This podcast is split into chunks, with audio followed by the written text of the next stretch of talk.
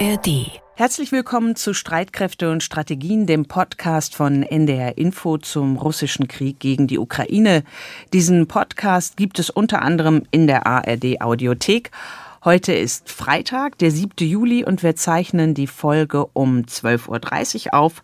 Und wir, das sind Carsten Schmiester, und Anna Engelke im ARD Hauptstadtstudio in Berlin. Für Streitkräfte und Strategien ist das ein ganz besonderes Wochenende. Streitkräfte und Strategien ist am 8. Juli vor 55 Jahren, also 1968, zum ersten Mal auf Sendung gegangen. Norddeutscher Rundfunk, erstes Programm. Streitkräfte und Strategien. Sie hören eine Sendung zur Verteidigungs- und Bündnispolitik. Ja, so hat sich das früher angehört, als Streitkräfte und Strategien noch eine reine Radiosendung war.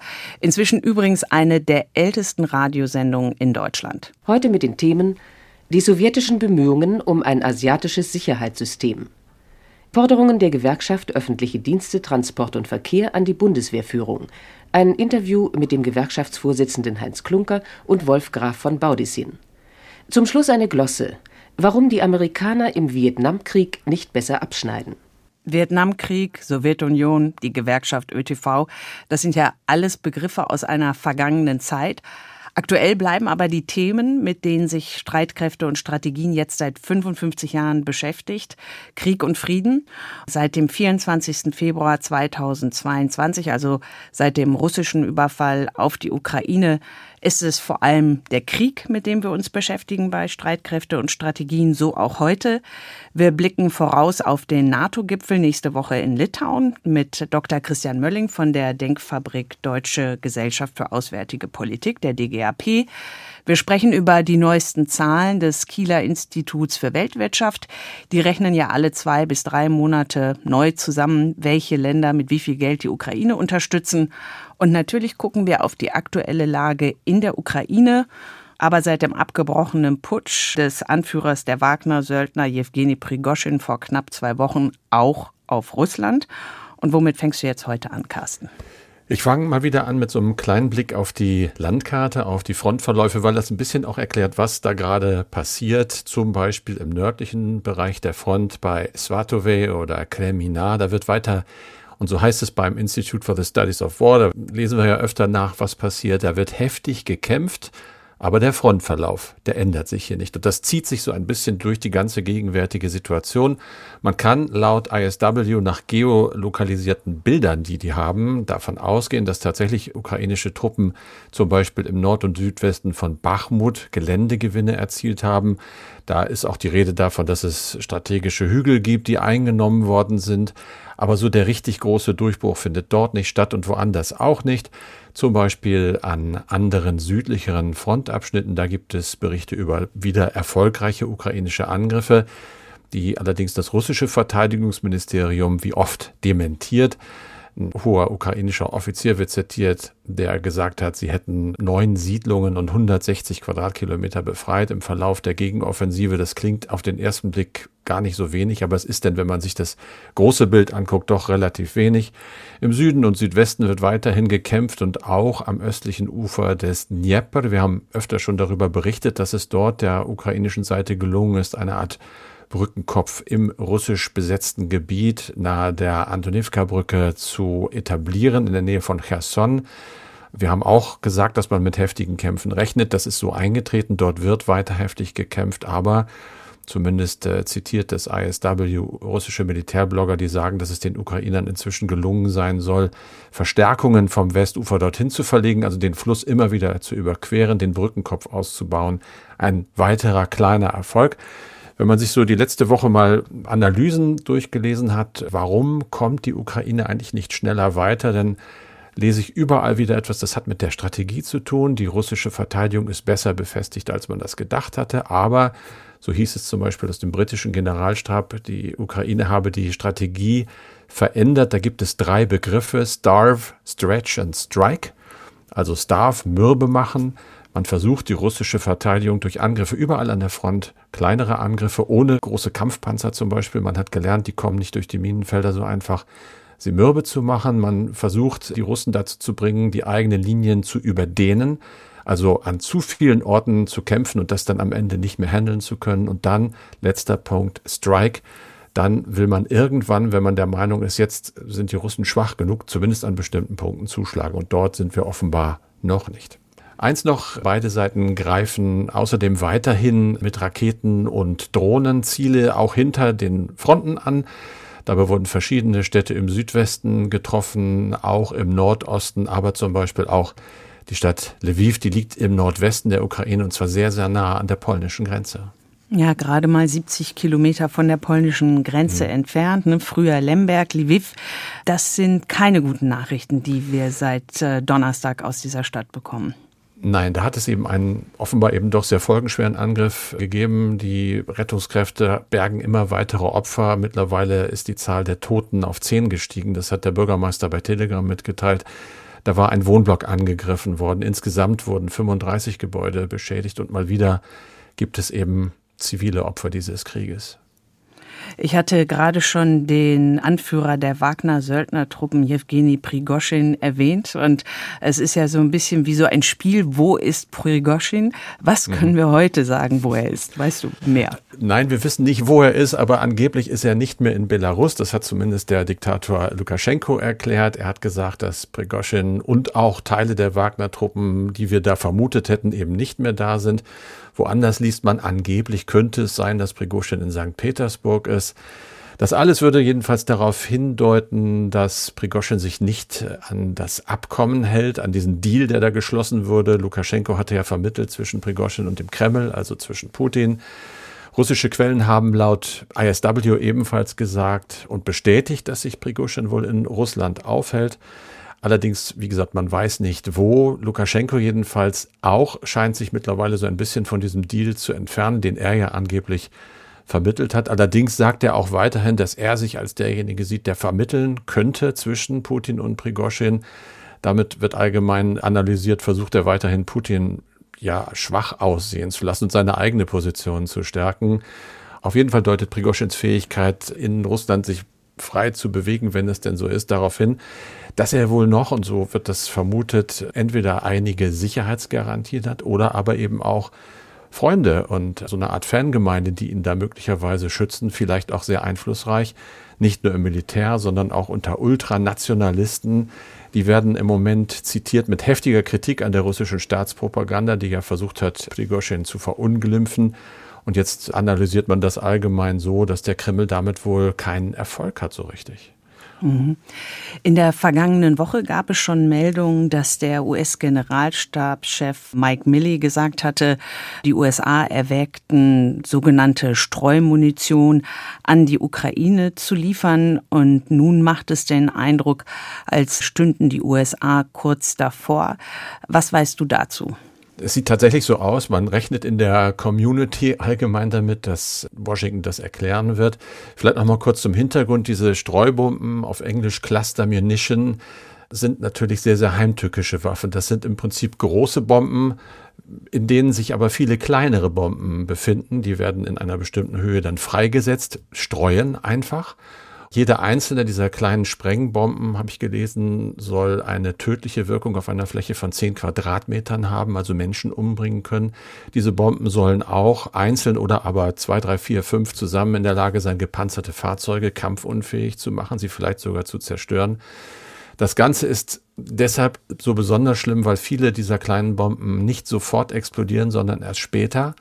Und dann ist es natürlich sehr wahrscheinlich, dass sie noch lange nach dem Abwurf Menschen töten können, Zivilisten oder sie zumindest schwer verletzen. Aus diesem Grund gibt es auch ein internationales Abkommen, das sogenannte Oslo-Übereinkommen, das den Einsatz von Streumunition verbietet. Allerdings haben weder die USA, China auch nicht, Ukraine und Russland dieses Abkommen unterschrieben. Sie sind also außen vor und deshalb wird diese Art von Munition in der Ukraine auch schon von beiden Seiten eingesetzt. Wir haben in diesem Podcast öfter darüber berichtet. Trotzdem jetzt dieser Gedanke der US-Regierung, diese Munition zu liefern. Da wird in amerikanischen Medien der Pentagon-Sprecher Pat Ryder zitiert, der gesagt hat, wir möchten aber darauf hinweisen, dass wir verschiedene Varianten dieser Munition in unseren Beständen haben, allerdings keine alten mehr, mit einer Quote an sogenannten Blindgängern von mehr als 2,35 Prozent. Das klingt jetzt sehr technisch. Heißt aber einfach, dass sie im Prinzip jetzt sagen, naja, wir schicken diese geächtete Munition da womöglich hin, aber es ist das sicherste, was es gibt, weil einfach die wenigsten Bomben so liegen bleiben. Ob das jetzt in irgendeiner Weise ein Trost ist, weiß ich nicht. Es gibt natürlich schon Reaktionen, zum Beispiel von Menschenrechtsorganisationen, Human Rights Watch habe ich heute gelesen, die selbstverständlich wie auch vorher schon scharf dagegen protestieren. Und es gibt auch aus der Bundesregierung Reaktionen. Die Außenministerin Annalena Baerbock hat gesagt, nein, für uns kommt sowas überhaupt nicht in Frage. Die Bundesregierung steht zu dem Osloer Abkommen und da ist nun mal ganz klar die Produktion und Lagerung und natürlich der Einsatz dieser Munition verboten.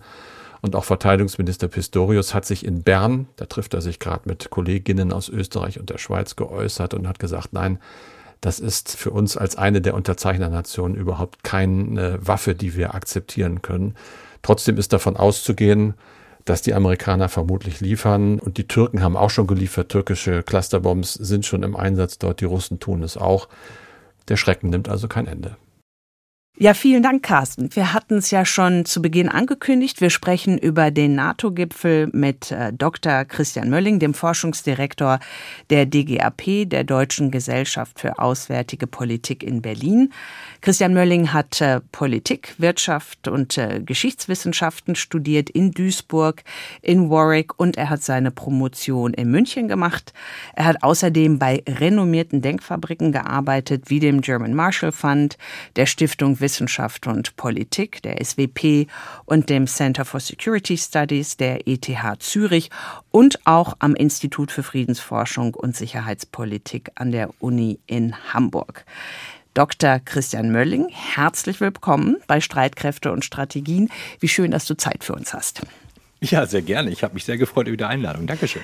Bevor wir uns mit dem NATO-Gipfel in Litauen am nächsten Dienstag und Mittwoch beschäftigen, möchte ich mit dir noch auf ein anderes Thema kommen. Mein Kollege Carsten Schmiester ist schon ausführlich auf die mögliche Lieferung von Streumunition aus den USA an die Ukraine eingegangen. Mich interessiert jetzt, was du davon hältst, wenn die USA der Ukraine Streumunition zur Verfügung stellen würden. Ja, also wenn man es versucht, auf eine kurze Formel zu bringen, dann ähm, würde ich erstmal sozusagen von der Einsortierung her sagen, es ist rechtlich legal, weil sowohl die USA als auch die Ukraine keine Verträge unterschrieben haben, keine völkerrechtlichen Verträge, die ihnen das verbieten würden.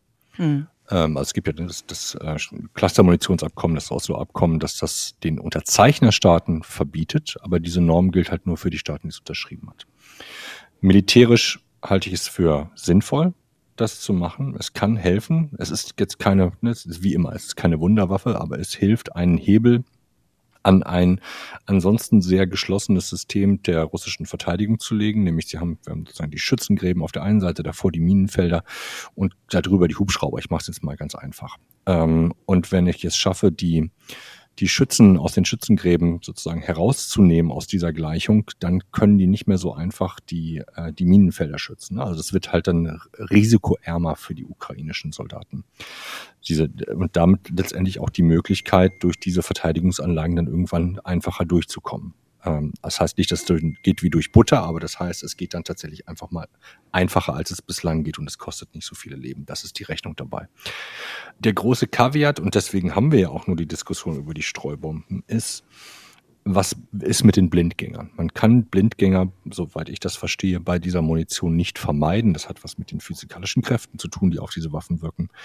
Also hat man die Verantwortung als der Staat, der den Kram einsetzt, das nachher wieder aufzuräumen. Und das ist aus meiner Sicht, dann ist das nicht nur legal, sondern auch legitim, diese Waffen zu nutzen, wenn ich tatsächlich sicherstelle, dass keine Zivilisten in dieses Kampfgebiet reinkommen. Denn einer der Gründe, warum wir diese Norm haben und auch das Verbot haben oder den Verbotsvertrag haben, ist ja eben, dass wir in der Vergangenheit gelernt haben, dass mit, äh, mit dieser Munition äh, sinnlos umgegangen worden ist und keiner mehr wusste, wo sie liegt und deswegen so viele Zivilisten daran gestorben sind oder dadurch verletzt worden sind.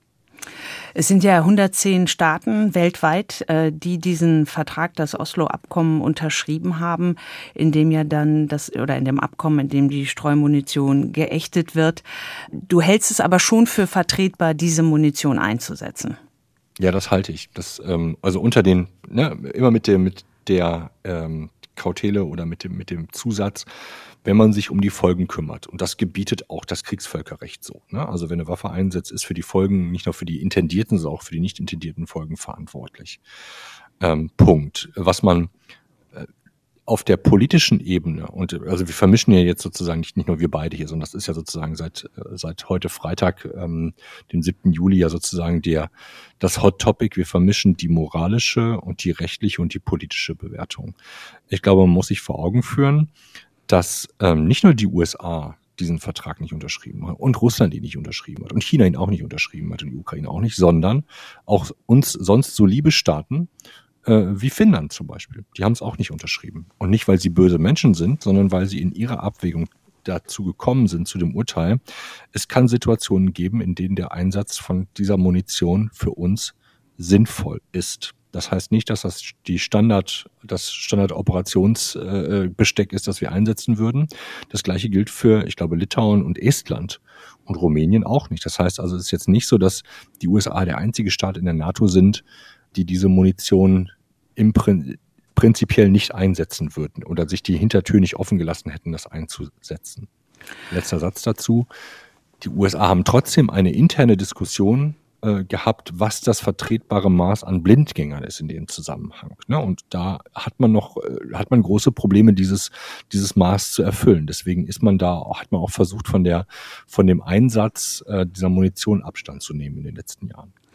Du hast ja gerade schon sehr plastisch beschrieben, wie diese Streumunition eingesetzt werden würde bei der ukrainischen Gegenoffensive. Lass uns mal auf die Gegenoffensive schauen. Man merkt schon bei einigen Beobachtern eine gewisse Ungeduld und auch ähm, hier und da Enttäuschung darüber, dass es jetzt nicht so schnell vorangeht. Wie schätzt du den derzeitigen Stand der ukrainischen Gegenoffensive ein? Also soweit man das immer von außen beurteilen kann, ist ja klar klar. Ja, also vielleicht um einen, einen Satz vorweg. Ich finde es ähm, manchmal schon fast ein bisschen unerträglich, wie westliche Kommentatoren meinen, dass, dass sie sozusagen das Maß der Dinge sind und festlegen könnten, wann die Offensive gut oder nicht gut oder erfolgreich, nicht erfolgreich ist. Das kann man machen, wenn man Samstag äh, Sportschau guckt und findet, dass eine Fußballmannschaft gut oder schlecht ist. Hier geht's um etwas, was ungleich ernster ist. Deswegen finde ich die Vergleiche teilweise ein bisschen schräg. Ähm, so, das vorweg ich sehe, dass die Ukraine noch in der Phase ist, zu gucken, wo ist denn hier die schwächste Stelle im Verteidigungssystem Russlands? Man ist auf einen, man wusste, glaube ich, dass man auf, auf harten Widerstand stößt. Man hat ähm, nicht erwartet, dass er so hart und so schwierig ist. Und äh, deswegen tastet man sich langsam weiter vor und guckt, wo man Erfolge erzielen kann. Und ich finde das Natürlich wünschte ich der Ukraine, dass sie schneller vorankäme und nicht viel Gelände gewinnt, sondern vor allen Dingen sozusagen die, die strategisch wichtigen Punkte äh, im Gebiet besetzen kann, sodass man damit im Grunde genommen in der Lage ist, dann weitere Erfolge zu erzielen. Das ist nun mal aber nicht so. Und deswegen finde ich es vernünftig, nicht jetzt sinnlos in, in, sich in Grabenkämpfe zu ver verkämpfen, sondern weiterhin zu gucken, wo kann, wo kann man durchkommen auf der einen Seite und zu gucken, dass die russischen Kräfte sich weiter aufreiben. Und da gilt der alte Spruch, Reserven, Reserven, Reserven, so wie es zurzeit aussieht, hat die Ukraine noch erhebliche Reserven, während, und man muss in der Bewertung, wie gesagt, mal ganz vorsichtig sein, während offensichtlich Russland doch schon einen großen Teil seiner verfügbaren Reserven aktiviert hat. Das heißt also, Krieg ist ja tatsächlich eher eine Frage des längeren Atems. Und da sieht es zurzeit so aus, als ob die Ukraine ihren Atem jetzt einfach schont, weil sie gemerkt haben, wir kommen hier nicht im Parforce-Ritt durch die Front. Hm. Wir haben uns verabredet, weil wir auf den NATO-Gipfel in der kommenden Woche schauen wollen im litauischen Vilnius. Und jetzt ist seit dieser Woche klar, Jens Stoltenberg bleibt der NATO noch ein weiteres Jahr als Generalsekretär erhalten. Und wie schon im vergangenen Jahr beim NATO-Gipfel in Madrid dreht sich jetzt auch bei diesem Gipfel alles um den russischen Angriffskrieg gegen die Ukraine. Und der ukrainische Präsident Zelensky lässt keine Gelegenheit aus, um zu betonen, dass sein Land Mitglied Mitglied in der NATO werden möchte. Und Christian, ich habe gesehen in eurem Newsletter von der DGAP diese Woche steht, die Ukraine muss der NATO beitreten. Und üblicherweise nimmt ja aber die NATO, die Allianz, keine Länder auf, die sich im Krieg befinden. Findest du, dass die NATO die Ukraine in der nächsten Woche einladen sollte, der Allianz beizutreten? Hm, also äh, die DGAP hat da keine, keine Hausmeinung. Ne? Also das ist die Meinung eines einzelnen Kollegen. Ich weiß auch gar nicht, wer das geschrieben hat. Ist auch nicht so wichtig. Aber die, nur dass das nicht als Pressemitteilung irgendwie gesehen wird. Ne? Ähm, die Ukraine ist ja schon eingeladen. Also wir sind ja hier schon, schon deutlich einen Schritt weiter. Die Ukraine äh, hat sozusagen das Versprechen der Mitgliedschaft. Das ist jetzt 2008 gegeben worden. Und die wesentliche Herausforderung ist jetzt, einen Weg zu finden zwischen mehr als das, was man schon 2008 gesagt hat. Äh, und da war es ja ein Begrüßen, ne? Also da, das war ja sehr unverbindlich. Das ging ja, da hat die NATO sozusagen an die Adresse der Ukraine gesagt, sie würden das begrüßen, das Beitrittsgesuch, aber es gibt ja keinen konkreten Zeitplan. Und das ist letztendlich ja jetzt so diese Frage, wie schnell kann das gehen für die Ukraine? Genau. Genau, und jetzt ist es aber, jetzt bemühen unterschiedliche Seiten immer ganz unterschiedliche ja, so historische Reminiszenzen. Die einen sagen, aber Deutschland würde auch aufgenommen und die anderen sagen, ein Land, das im Krieg ist, kann nicht aufgenommen werden. Wenn ich, aber vielleicht habe ich das überlesen äh, oder nicht gesehen, wenn ich in den NATO-Vertrag reingucke, steht das dann nirgendwo so drin. Das sind alles so äh, Dinge, die sich dann hier und da mal ergeben haben. Und ich würde das immer so sehen. Die NATO ist essentiell an diesem Punkt eine politische Organisation von 30 souveränen Staaten die im Konsens entscheidet. Was bedeutet, wenn die 30 im Konsens die Hand heben und sagen, ihr seid ab heute mit dabei, dann braucht es keinen Membership Action Plan, tralala, hast du nicht gesehen und alle sozusagen die bürokratischen Boxen, die man ticken mhm. muss, dann ist das einfach so. so. Das ist jetzt nicht so, aber das sozusagen vor diesem Hintergrund der wir wiegen uns in bürokratischer Sicherheit oder in der Sicherheit bürokratischer Abläufe. Da müsste man doch bitte mal folgende Boxen erstmal ticken. Nein, das ist aus meiner Sicht nicht so. Wenn man will, kann man das tatsächlich alles über Bord schmeißen und die Ukraine kann morgen Mitglied sein. Nun gibt es aber eben auch, so wie das politisch ist, politischen Widerstand dagegen. Und das ist, glaube ich, das wesentliche Problem. Und auf der anderen Seite steht dieses Land im Krieg und wir unterstützen es und daraus wird ein riesiges Dilemma. Was macht man denn jetzt mit dieser Situation? Und was macht man mit dieser Situation? Was ist deine Einschätzung? ähm, ich, äh, das ist also ich will jetzt mal nicht versuchen, in diese unterschiedlichen Modelle einzu, einzutauchen, die es gibt. Ich glaube, dass man eine Lösung finden wird, wo die Ukraine eben in der Tat jetzt nicht Mitglied der NATO wird, wo man sie militärisch aufrüsten wird. Und ich glaube, das ist, ähm, will, da will ich ja noch tiefer einsteigen. Was auch noch so, so eine Fehleinschätzung ist, ist, wir könnten sozusagen einen Unterschied machen zwischen jetzt ist Krieg und dieser Krieg ist irgendwann vorbei. Und das sind so Phasen, die sich klar voneinander trennen lassen. Ich glaube, das, das ist eben nicht so. Und diese Idee dieser Trennung ist ja, führt ja auch zu einem Problem. Es gibt ja einige argumentieren, ja, die Ukraine kann beitreten, wenn dann sozusagen der Krieg vorbei ist. Was ja sozusagen ein Signal an Russland ist, dass die Ukraine halt einfach am besten immer in diesem Krieg gehalten wird und damit halt einfach der Beitritt vermieden wird. Ne? Und das, da, das ist das Einfachste. An der Stelle, da ist nämlich eine Sache, das fand ich sehr interessant. Ich war vor zwei Wochen bei einem Gespräch mit dem ehemaligen NATO-Generalsekretär Anders Fogh Rasmussen dabei und er hat genau auf diese Argumentation hingewiesen und hat gesagt, wenn die NATO sagt, solange sich die Ukraine im Krieg befindet, kann sie nicht Mitglied der NATO werden, dann liefert sie ja letztendlich dem russischen Präsidenten Putin einen Anreiz, den Krieg in der Ukraine möglichst lange fortzusetzen. Und man macht sich dann als NATO abhängig von Putin. Und Fogh Rasmussen hat das als ein de facto Veto für Putin bezeichnet. Und ich fand, das war ein wirklich interessantes Argument, was er da gebracht hat. Äh, das Argument teile ich auch. Muss man sagen, Herr Rasmussen ist nicht nur ehemaliger NATO-Generalsekretär, sondern auch der Chef seiner eigenen Consulting, die zurzeit für die ukrainische Regierung arbeitet. Das heißt, er vertritt da die Interessen der ukrainischen Regierung. Also für die Transparenz muss man das dazu sagen. Aber in der Sache hat das Argument schon Gewicht. Und deswegen ist dieses Dilemma so groß. Wie mache ich mich sozusagen unabhängig von Russland? Und jetzt kommt ja die andere Seite mit dazu, ohne mich jetzt in einen Krieg reinziehen zu lassen. Und ich glaube, dass das Ding ist halt, du musst halt tatsächlich bereit sein, ein, dann ein höheres Risiko einzugehen. Du musst bereit sein, äh, zu sagen, wir, wir sind, äh, also, oder ich versuche es nochmal andersrum. Es gibt keine Wasch mich, aber mach mich nicht nass Position. Wer die Ukraine unterstützen will, ohne bereit zu sein, im Zweifelsfalle auch dafür militärische Gewalt einzusetzen, das wird nicht funktionieren. Das wird nicht gehen. Ähm, also diese Idee, wir rüsten halt die Ukraine auf, aber halten uns ansonsten raus, wird nicht funktionieren, weil wir sind jetzt ja schon tiefer mit drin. Die Ukraine kriegt ja nicht nur Waffen von uns, sie kriegt die Munition von uns, sie kriegt die Target Information von uns. Also ne, insbesondere die, die Amerikaner, das macht jetzt nicht die NATO, ne, alle, alle können, alle tun, was sie können, um die Ukraine zu unterstützen, ohne Kriegspartei zu werden.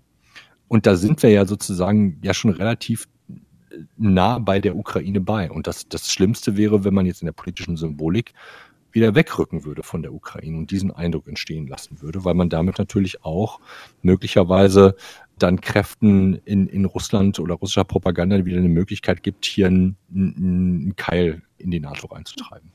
Und was hältst du von der Idee einer Teilaufnahme der Ukraine in die NATO? Also du hattest ja gerade auch schon mal äh, Deutschland beziehungsweise erwähnt die BRD 1955, als äh, die hm. BRD Westdeutschland in die NATO aufgenommen wurde. Da war es ja der NATO-Beitritt Westdeutschlands und die DDR war ja Teil des Warschauer Pakts und das wird ja gerne als Vergleich dafür genommen, dass man doch auch einen Teil der Ukraine jetzt schon mal in die NATO aufnehmen könnte und dann quasi dafür, für diesen wahrscheinlich eher westlichen Teil der Ukraine äh, Garantien aussprechen könnte. Ja, also keine der Lösungen, die, die militärisch einigermaßen effektiv ist oder in der Abschreckungsperspektive einigermaßen effektiv ist, weil darum geht es ja, wird ohne eine, wie soll man sagen, Eskalation oder ein klares Signal an Moskau funktionieren.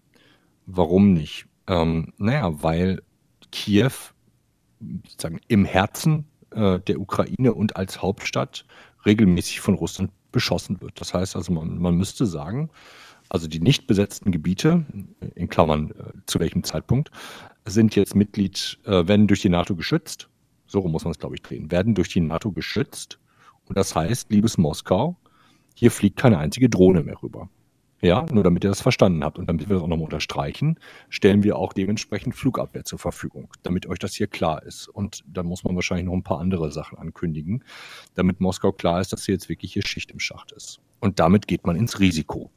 Und da muss man bereit sein, dieses Risiko zu gehen und im Zweifelsfalle auch dann in eine, in eine Eskalation reinzugehen. Jetzt habe ich Eskalation gesagt. Vorsicht, das heißt nicht, dass wir sofort im Dritten Weltkrieg sind. Den will nämlich keiner. Auch das muss man dabei immer wieder unterstreichen. Wir haben ja in den letzten Wochen gesehen, dass man in Russland sehr wohl schon darauf guckt, dass seine Schäfchen im Trocknen bleiben. Ja, also keiner, keiner ist bereit, mit Putin in den, in den sozusagen atomaren Weltuntergang zu reiten. Und auf der westlichen Seite ist es auch niemand. Das heißt also, bewusst hier in eine Konfrontation reinzugehen, und das würde man tun, bedeutet aus meiner Sicht nicht, dass man deswegen automatisch den Krieg auslöst, man muss aber bereit sein, dann auch tatsächlich zu seinem Wort zu stehen. Ansonsten fällt nämlich die Unterstützung der Ukraine in sich zusammen. Das muss man auch ganz klar sehen. Das wird ja immer gefasst unter Sicherheitsgarantien für hm. die Ukraine. Was denkst du denn, was da jetzt nächste Woche bei rauskommen kann? Weil die Ukraine ja Sicherheitsgarantien gegenüber recht skeptisch ist. Sie haben sich ja bei dem Budapester Memorandum von 1995 schon einmal darauf verlassen. Da hat ja die Ukraine die in ihrem, auf ihrem Gebiet stationierten Nuklearwaffen abgegeben, an Russland abgegeben und sollte dann ja im Gegenzug die Zusage bekommen, dass ihre Souveränität gewahrt wird äh, und respektiert wird, dass die bestehenden Grenzen Interessen der Ukraine geachtet werden. Und wie wir wissen, hat Russland sich da ja nicht dran gehalten. Ne, erst 2014 die Krim annektiert, in den Osten des Landes einmarschiert und dort Teile besetzt und jetzt halt natürlich im vergangenen Februar äh, den großen Angriffskrieg auf die Ukraine gestartet. Hm. Also ich glaube, es wird ein, ein Formelkompromiss werden der Kritik von allen Seiten bekommt hinter vorgehaltener Hand. Es wird etwas sein, wo trotzdem alle sagen können, okay, wir sind einen Schritt weiter. Aber es wird keine, keine Vollmitgliedschaft. Das wird nicht passieren, einfach weil der Widerstand dazu zum jetzigen Zeitpunkt zu groß ist. Und naja, so hart es, so hart es ist, ähm, also weil die USA der wichtigste Staat in dieser ganzen Geschichte sind und die einzigen sind, die tatsächlich Sicherheitsgarantien glaubwürdig geben können Ne, also diese Idee, dass Frankreich das könnte oder die, oder die mhm. Briten das könnten. Oh, aber die ächzen ja mit Blick auf die nukleare Fähigkeit, denn darum geht's ja letztendlich. Da ächzen beide Staaten. Da sind die wirklich am unteren Limit dessen, was sie bereitstellen können. Das kann nur in Verbindung mit den USA und dem riesigen Nuklearpotenzial der USA tatsächlich funktionieren. Die USA wollen das zum jetzigen Zeitpunkt nicht. Und weil damit alle abhängig sind von den USA, wird es nicht passieren. Man wird eine Kompromissformel finden, zu der alle nicken werden und sagen werden, es ist doch ein tolles Ergebnis und wir sind einen Schritt weiter.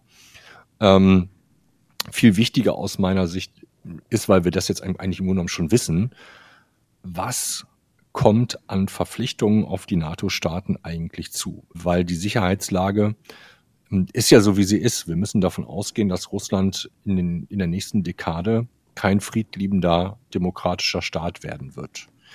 Also werden wir uns alle darauf einstellen müssen, sowohl die NATO als auch die Ukraine in Zukunft zu verteidigen. Und das ist, glaube ich, die, die wesentlich größere Anforderung, die im Kern jetzt keine Sicherheitsgarantie bedeutet für die Ukraine, aber trotzdem das Abschreckungspotenzial gegenüber Russland halt bedeutet, weiter hochzufahren. So hochzufahren, dass wir nicht mehr nur reaktiv sind, sondern tatsächlich auch in der Lage sind, das Sicherheitsumfeld einfach irgendwann auch mal selber zu shapen, wie man so schön sagt. Mhm. Noch ein letzter Punkt mit Blick auf den NATO-Gipfel, ähm, Schweden. Es gibt halt die große Frage zu beantworten, ob äh, die Türkei und auch Ungarn ihren Daumen heben, äh, damit Schweden der NATO beitreten kann. Warum wäre Schweden wichtig für die NATO? Also das eine ist ein militärisch oder militärstrategischer Grund, dass die, ähm, die Schweden Teil eines, eines dann homogenen NATO-Operationsraums werden, der den gesamten Norden einfach umfasst. Da gehört es aus meiner Sicht mit rein. Das andere ist, dass die NATO immer gesagt hat, wir sind offen und Staaten können sich entscheiden, beizutreten. Und dass jetzt auf einmal ähm, aus wenn wir sagen, sachfremden Gründen das verhindert wird, vor allen Dingen durch die Türkei, ist schadet der NATO als einem als einem naja, soll man sagen, Club der Demokratien, Club der, der, der freien Staaten. Da gibt es da Shades of Grey in der NATO drin, das hat es von Anfang an gegeben. Aber das ist natürlich schon keine schöne Geschichte, dass man hier auf einmal einen Staat bewusst ausschließt, wo es keine militärischen oder gravierenden strategischen Gründe gibt, den auszuschließen oder das an, anzugucken, wie man die Ukraine halt sozusagen anguckt und sagt, Mensch, da gibt es einen Krieg, der da gerade läuft. So. Das ist, glaube ich, der, sind die beiden die beiden Punkte. Das eine das Militärische auf der einen Seite und das politisch-symbolische auf der anderen Seite. Mhm. Und deine Einschätzung? Wird es nächste Woche 32 NATO-Mitglieder mit Schweden geben oder lässt sich der türkische Präsident Erdogan nicht erweichen? Das ist eine gute Frage. Ich glaube, der lässt sich noch nicht erweichen. Mhm. Macht so den Eindruck, ne? Ja. Ja. Bevor ich, ich sage es aber auch, ich sag's aber auch ganz bewusst, weil, weil wir, wir haben, wir haben immer so diesen, diesen Wunsch für ein Happy End. Doch, das macht der Erdogan, das bestimmt. So, ne? Also das, ich glaube, das, die Lehre der letzten Jahre ist ja Happy Ends, die sind echt selten geworden. Die gibt's vielleicht noch in Hollywood, aber halt in der realen Sicherheitspolitik ganz, ganz wenige. Und es werden immer weniger. Leider. Christian, hab ganz vielen Dank. Danke für deine Zeit. Ich weiß, dass es mit den Happy Ends so eine Sache ist, aber es wäre trotzdem schön. Ich liebe nämlich amerikanische Filme und die liebe ich auch, weil es dort immer Happy Ends gibt. Vielleicht sehen wir ja eins nächste Woche. Na, wir können ja mal hoffen. Vielen Dank, Christian. Vielen Dank für deine Zeit. Dr. Christian Mölling, Forschungsdirektor der DGAP in Berlin. Anna, wir gucken in diesem Podcast regelmäßig ja auch auf die neuesten Zahlen des Kieler Instituts für Weltwirtschaft. Seit Beginn des russischen Krieges gegen die Ukraine dokumentieren und berechnen die Kieler Wissenschaftler ja, welches Land die Ukraine mit wie viel Geld und auch mit wie viel Waffen unterstützt. Das Institut erstellt den sogenannten Ukraine Support Tracker. Am Donnerstag sind die neuesten Zahlen erschienen. Anna, du hast sie dir angeguckt. Wie sehen sie aus? Ja, also Deutschland ist jetzt in absoluten Zahlen nach den USA der zweitgrößte Geber von Militärhilfen, also auch vor Großbritannien. Und Deutschland hat seine militärischen Zusagen um 76 Prozent auf insgesamt 7,5 Milliarden Euro erhöht.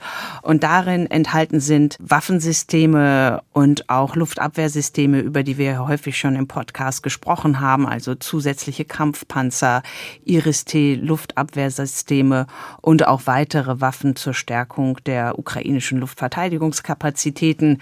Interessant an den neuesten Berechnungen ist, dass die Finanzhilfen für die Ukraine ungeachtet ihrer Offensive gegen die russischen Invasionstruppen aber vergleichsweise verhalten ausgefallen sind.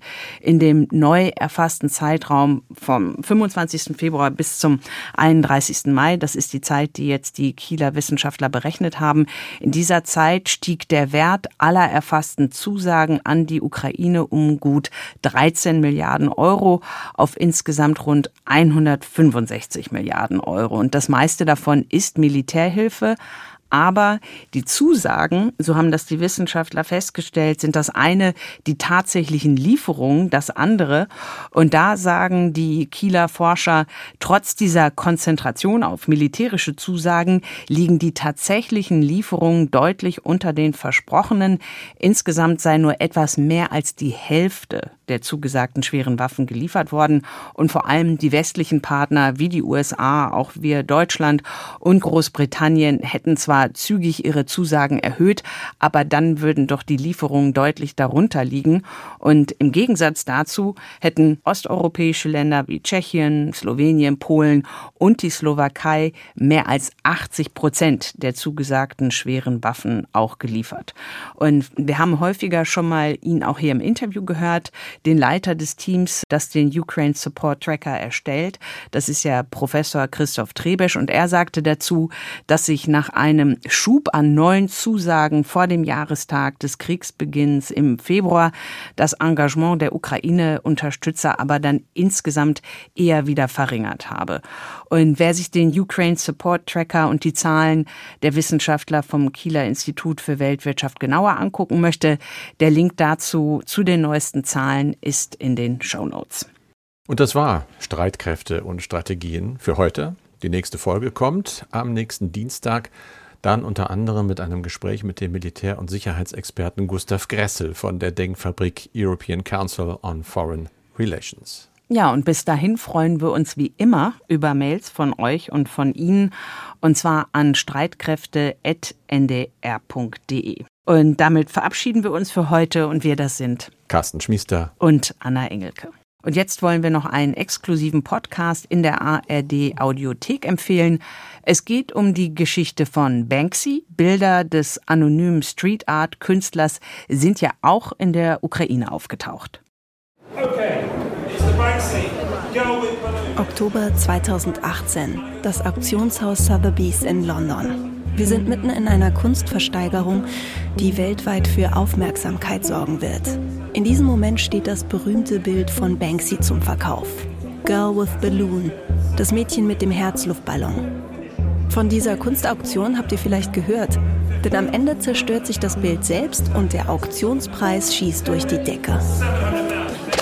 Ich bin Ortrun Schütz. Banksy. Rebellion oder Kitsch ist mein neuer Podcast. Darin geht es um Banksy, diesen mysteriösen Street Art Künstler, dessen Graffitis zur teuersten Gegenwartskunst zählen und der zu den 100 einflussreichsten Menschen der Welt gerechnet wird. Eigentlich wissen wir recht wenig über Banksy. Das will ich mit meinem Podcast ändern. Ich will herausfinden, wer dieser geheimnisvolle Banksy ist und was er wirklich will. Die ganze Geschichte von Banksy könnt ihr jetzt in meinem Podcast hören. Am 7. Juli geht's los. Ab dann gibt's jeden Freitag eine neue Folge, exklusiv in der ARD Audiothek. Hört gerne mal rein. Ich freue mich auf euch.